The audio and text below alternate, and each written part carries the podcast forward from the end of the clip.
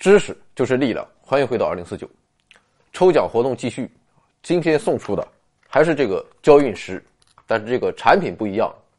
这次的它就名叫男士活力神采乳啊，也不知道这玩意儿有什么用，反正就是帅，往脸上抹就行了。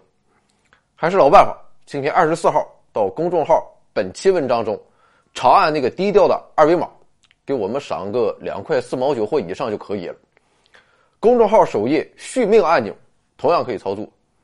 今晚二十四点，随机数生成器生成一个时间，那个时间的老板他就中奖了。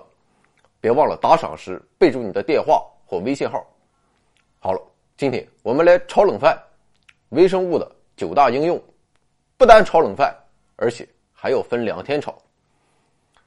在我们的印象中，病毒、细菌和其他微生物的名声都不怎么样，但是我们其实离不开它们。今天我们不说那些高深的话题啊，比如病毒对人类基因的改变，或者从人类进化层面来对细菌或病毒加以分析啊，毕竟我也不会。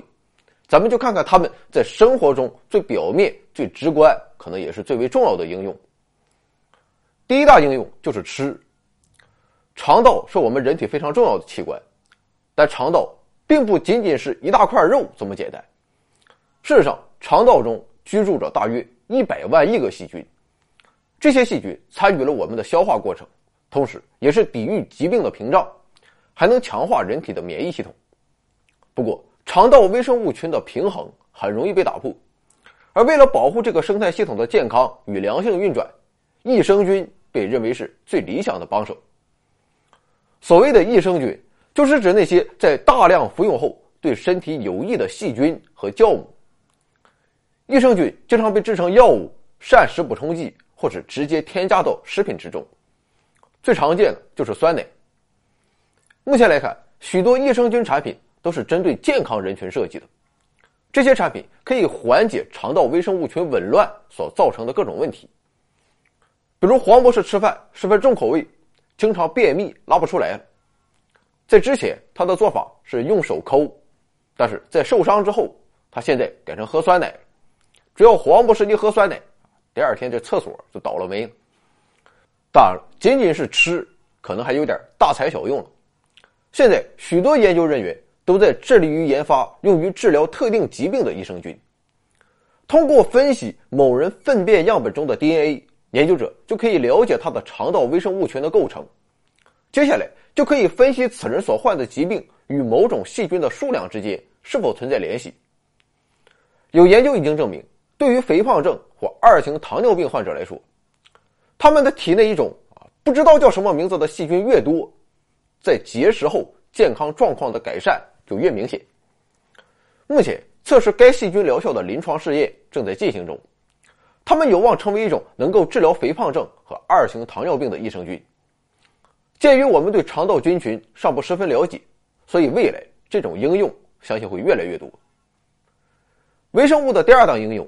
是微生物制药，这方面我们都不陌生，因为自从1940年第一种抗生素青霉素被发现开始，人们便利用微生物陆续制造出了不下2.3万种生物活性物质，其中包括激素、抗生素、抗癌药物和免疫抑制剂等。其中42%的生物活性物质是由真菌制造的，32%是由放线菌制造的。而自上世纪80年代以后，微生物制药又有了新的突破，这便是糅合了转基因技术的微生物制药。比如说，镇痛药物吗啡一般都来自于罂粟，但是罂粟的种植却产生了很多问题。那么，不用罂粟可不可以生产吗啡呢？二零一五年，一个来自加拿大和美国的研究团队做到了这一点，他们成功的让转基因酵母利用糖制造出了吗啡。原理很简单，那就是在酵母菌的基因组中。插入能生产吗啡分子中间体的基因，听起来比较前卫，但事实上，早在1982年，转基因微生物就开始用于制造药物。面向糖尿病人的胰岛素，现在很多都是通过这一方法制造的。微生物的第三大应用是消灭传染病，最典型的例子就是和蚊媒传染病的斗争。比如说，最常见的伊蚊是登革热病毒、寨卡病毒。和切昆贡亚热病毒的传播媒介，而一种名为沃尔巴克氏体的细菌却可以阻止这些病毒在昆虫体内复制。于是，研究者在实验室中用某个沃尔巴克氏体菌株感染伊蚊，使得携带沃尔巴克氏体的雌性对以上这些传染病免疫。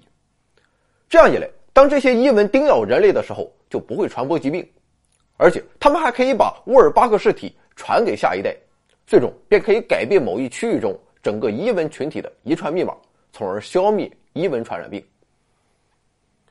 微生物的第四大应用是治病的病毒。说起这方面的应用，你可能首先就会想到疫苗，像是天花、麻疹、水痘、乙肝等疫苗都是减毒疫苗，也就是说它们本身就是病毒。当它们被注射到人体内后，人体免疫系统就可以学会识别病原体，并开始主动防御。不过，除了疫苗之外，事实上病毒本身也可以用来治疗疾病，而这种病毒便是噬菌体。这哥们有个特点，就是专门攻击细菌。鉴于这一特性，一个世纪以来，人们一直都在研究用噬菌体治疗细菌感染的方法。关于噬菌体，我们一直打算专门做一期短篇节目。估计最近上线，连续几天节目都比较硬，而且这几天大保健整的有点狠，今天水一天缓一缓，明天下集。回到二零四九微信订阅号已全面升级，微信搜索“回到二零四九”或 “back to 二零四九”，阅读节目文本，还有更多惊喜，精神的、物质的，还有你懂的。